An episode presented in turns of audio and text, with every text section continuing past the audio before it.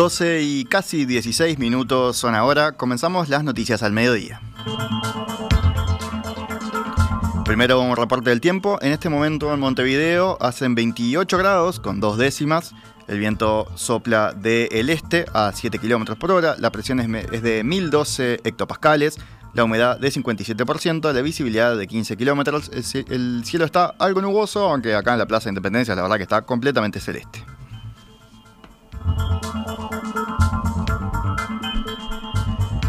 El exdirector de la Policía Nacional, Mario Lallera, dijo que nunca percibió tensas relaciones con la Administración Antidrogas de Estados Unidos, la DEA, que llevaran a que cerrara su oficina en Montevideo a finales de 2019, que fue lo que dijeron cuatro exfuncionarios de la DEA a la agencia de noticias Reuters.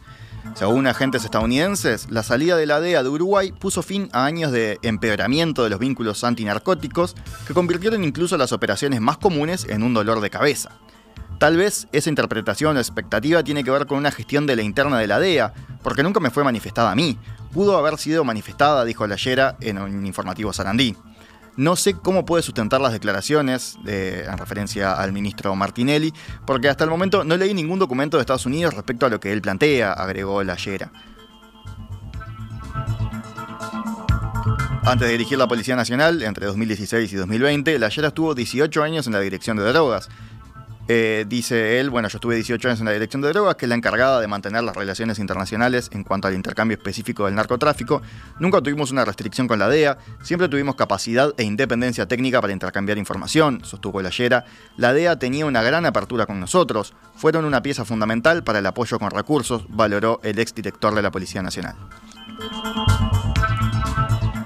La ministra de Economía y Finanzas, Azucena Arbeleche, realizó hoy la presentación anual sobre la situación fiscal y las perspectivas macroeconómicas que proyecta el gobierno para el año en curso para Uruguay, y aseguró que el gobierno en 2023 bajó impuestos y se cumplieron las metas fiscales dentro de la regla fiscal. El Ministerio presentó el balance fiscal y presupuestario correspondiente al 2023. Las proyecciones para el 24 también fueron un componente fundamental en el informe de la jerarca. Con las noticias del aumento del poder adquisitivo y el salario real, la mejora del empleo, el control inflacionario sostenido con ocho meses consecutivos dentro del rango meta y, más recientemente, el cierre del déficit fiscal de gobierno central, BPS 2023 en torno al 3,2%, lo que cumple efectivamente con las cifras comprometidas en 2022, y, aún más importante, encaminándose hacia el cumplimiento de la regla fiscal también en el 2023, a pesar de fuertes momentos de duda sobre este objetivo durante el año, cuando el déficit rondó en torno al 4% del PBI, el Ministerio confirma el buen rumbo de la economía uruguaya en un contexto de dificultades internas y externas, eso dice según su informe. En este sentido, y tal y como ya preveían los analistas, el gobierno logró cumplir por cuarto año consecutivo la regla fiscal comprometida. En primer lugar, Arbeleche realizó un balance de las cifras que caracterizaron al 2023, donde destacó el crecimiento económico registrado no solo durante el año, sino en relación al 2019, época de prepandemia. Entre los números destacados estuvo el aumento del nivel de la actividad económica, que cerró en un 3,6% más que en 2019, y se mostró consistente durante el año pasado con la proyección realizada por el Ministerio de Economía y Finanzas de un incremento del 0,5% del PBI, estimación que será confirmada por el Banco Central del Uruguay en los próximos días. La evaluación de la política económica se tiene que hacer con la creación de empleo, señaló la ministra antes de anunciar que durante el 2023 hubo 37.000 personas más trabajando. Esta cifra la comparó con los 52.600 puestos de trabajo perdidos durante el gobierno frente amplista y el impacto negativo en el sector laboral durante la crisis generada por el COVID-19. Desde el 2019 al 2023 tenemos 76.100 ocupados más, confirmó la jerarca. En la misma línea resaltó también la mejora del salario real como segunda etapa de este proceso y apuntó al crecimiento del 4% durante el año pasado, del 2% respecto a los niveles de prepandemia. En la consolidación de este objetivo incluyó, fundamentalmente, la baja de la inflación y la rebaja de impuestos, particularmente el impacto de la reducción en el impuesto a la renta de las personas físicas, el IRPF, que significó un aumento del 0,5% en el salario real, que contribuyeron a incrementar los ingresos en los hogares. ANCAP le reclama cerca de 30 millones de dólares a la Intendencia de Montevideo como pago retroactivo por lo que recaudó en su momento por la tasa de inflamables. El reclamo se basa en la sentencia emitida por la Suprema Corte de Justicia en junio del año pasado, a partir de un reclamo presentado por Duxa, la distribuidora del ente, en la que esa tasa fue declarada inconstitucional. El observador informó que la Intendencia fue notificada, pero no se pronunció, por lo que Duxa pidió una audiencia de conciliación para lograr el cobro. El vicepresidente de ANCAP, Diego Durán, le dijo a su rayado que el ente solo está dispuesto a negociar las condiciones para que la comuna cumpla con ese pago. Tenemos una audiencia de conciliación que podemos conciliar formas de pago y bueno, y analizar la situación. Lo que no podemos hacer es cobrar menos de lo que surge de una sentencia de la Suprema Corte de Justicia que en ley le otorga a ANCAP esos 30 millones de dólares. La audiencia de conciliación será efectuada en marzo.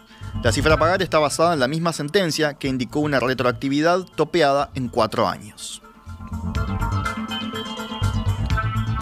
En Maldonado, seis familias que vivían en el, en el, asentamiento Kennedy fueron realojadas ayer en sus nuevos domicilios. El resto de la población de ese lugar comenzará a ser reubicado a partir de hoy, cuando el presidente Luis Lacalle Pou entregue las llaves de las viviendas del nuevo barrio. La mudanza comenzó este martes, con el corte de agua y energía eléctrica en el asentamiento, y el retiro de las pertenencias de las familias reasentadas con la colaboración del ejército. De inmediato, la Intendencia Maldonado procedió a demoler las viviendas que quedaron vacías. Según el plan presentado por el gobierno departamental, 530 familias serán realojadas a lo largo de este año. El terreno donde hoy se ubica el asentamiento irá a la venta y el producido servirá para amortizar el préstamo que se tomó para financiar las obras.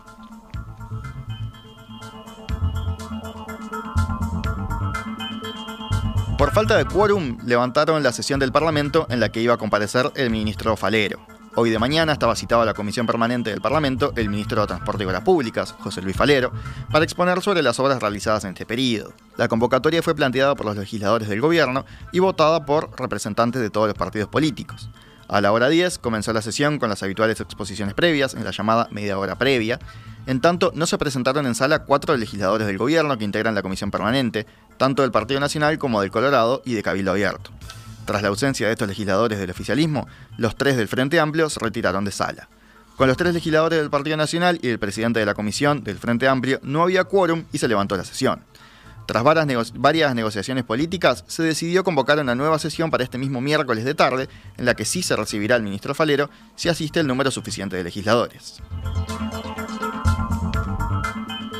Nos vamos ahora al panorama internacional.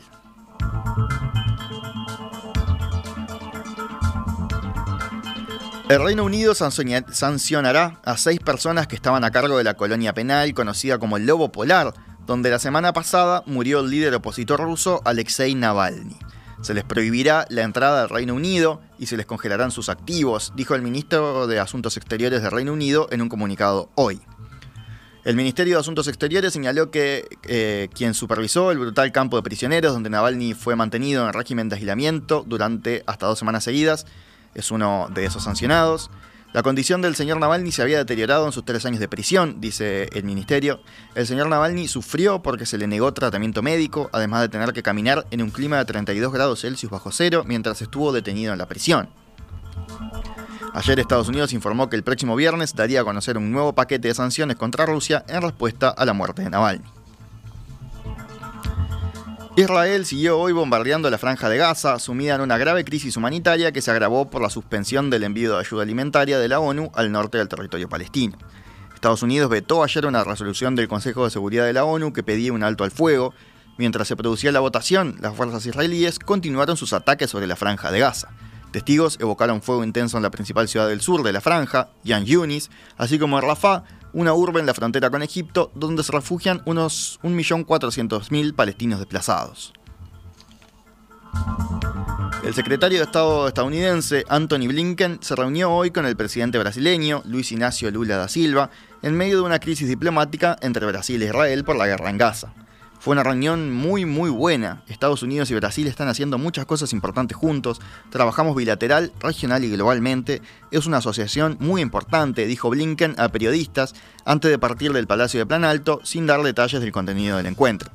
Es la primera vez que Blinken visita Brasil desde su nombramiento hace tres años. La relación entre Estados Unidos y la mayor economía de América Latina mejoró significativamente desde el regreso al poder en 2023 de Lula, que sucedió al presidente Jair Bolsonaro, que era más cercano a Donald Trump. Tras el encuentro con Lula en Brasilia, Blinken viajará a Río de Janeiro para participar en una reunión de ministros exteriores del G20 este miércoles y jueves, en la que también se espera la presencia del canciller ruso Sergei Lavrov. En Venezuela se derrumbó ayer una mina de oro denominada Bulla Loca, situada en el estado de Bolívar, que ha dejado al menos 30 muertos y 100 personas sepultadas, según informó el alcalde de esa localidad a la CNN. El derrumbe, que ocurrió en una zona de difícil acceso, informó el funcionario, quien añadió que equipos de socorro ya se encuentran en la zona realizando labores de rescate y además que espera la llegada de un helicóptero. Siendo ahora las 2 y 26, cerramos con otras noticias. El Ministerio del Interior presentó hoy cifras sobre cómo viene funcionando el sistema ShotSpotter, que se utiliza para detectar disparos en distintos puntos de Montevideo. Entre el 14 de diciembre y el 19 de febrero hubo 320 alertas y 259 confirmados, informaron en conferencia. 61 fueron por otros estruendos. El director nacional de la policía, José Azambulla, dijo que la tecnología se incorporó en base al análisis de necesidades para la operativa policial y destacó la fuerte inversión de esta administración en técnica.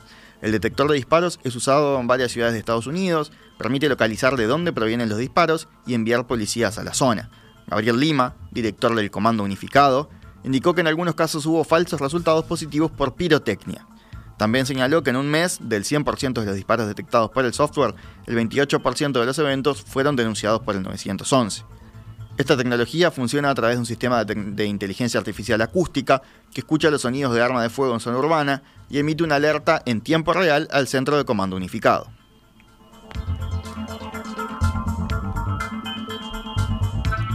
La policía de Rivera detuvo a un hombre e incautó armas, municiones y droga tras cuatro allanamientos en el barrio Sacrificio. La policía tenía información sobre que cuatro casas del barrio Sacrificio eran utilizadas como depósito para guardar armas y droga, informó Telemundo. Tras un trabajo de inteligencia y tras reunir elementos de prueba, se pidió a Fiscalía una orden de allanamiento para esos cuatro lugares. Ayer tuvo lugar el operativo policial y varios móviles policiales allanaron los cuatro puntos. Tras el procedimiento se incautaron distintas armas de fuego, se hallaron drogas y otros objetos relacionados con el negocio de la venta de droga. Durante el, operativo se detuvo a un hombre de 49 años que ahora está a disposición de la Fiscalía. Además, investigan la relación de lo incautado con una de las bandas criminales que operan en el sur de Brasil y el norte de Uruguay. La policía identificó en las últimas horas el cuerpo hallado ayer de mañana calcinado frente al Parque Carlos Baferreira en el Cerro de Montevideo. El cuerpo pertenece a un hombre de 33 años que no tenía antecedentes penales, según informó la policía. Los investigadores esperan ahora por la autopsia para determinar cómo fue asesinado el hombre que era de la zona del cerro. El hallazgo se dio ayer de mañana cuando un hombre salió a pasear a su perro frente al parque Carlos Paz Ferreira. Y en el plano deportivo, Nacional debutará hoy en la Copa Libertadores ante los venezolanos de Academia Puerto Cabello en una edición que será histórica y fundamental para los tricolores por varios factores. El partido se disputará en el Estadio Misael Delgado, en la ciudad de Valencia. Con este partido, Nacional sumará su participación 51 en el torneo, lo que constituye un récord continental. También será su presencia número 28 de forma consecutiva, ya que viene participando de la Libertadores en forma ininterrumpida desde 1997. Si supera esta fase, luego de la revancha que se jugará en Montevideo, Nacional se asegurará su participación en la fase de grupos de un torneo que será decisivo para la proyección internacional del club.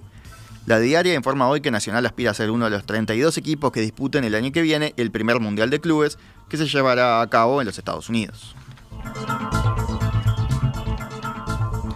Por Sudamérica participarán seis equipos de ese torneo, ya están clasificados tres, Palmeiras, Flamengo y Fluminense, los otros tres saldrán del ranking que elabora la Confederación Sudamericana. Allí los mejor ubicados que Nacional son Boca Juniors, que no jugará esta Libertadores, River Plate y Olimpia, que tampoco disputará esta edición. Danubio venció ayer 1 a 0 a la luz y clasificó a los cuartos de final de la Copa AUF Uruguay. El gol fue convertido por Ignacio Pintos. Ahora los de la curva de Maroñas esperan por el ganador de Plaza Colonia, Defensor Sporting, que el miércoles 28 jugarán en el estadio Luis Prandi. Hoy, Cerro y Fénix disputarán en el estadio Luis Trócoli el último boleto hacia los cuartos de final del torneo. El ganador enfrentará allí a River Plate.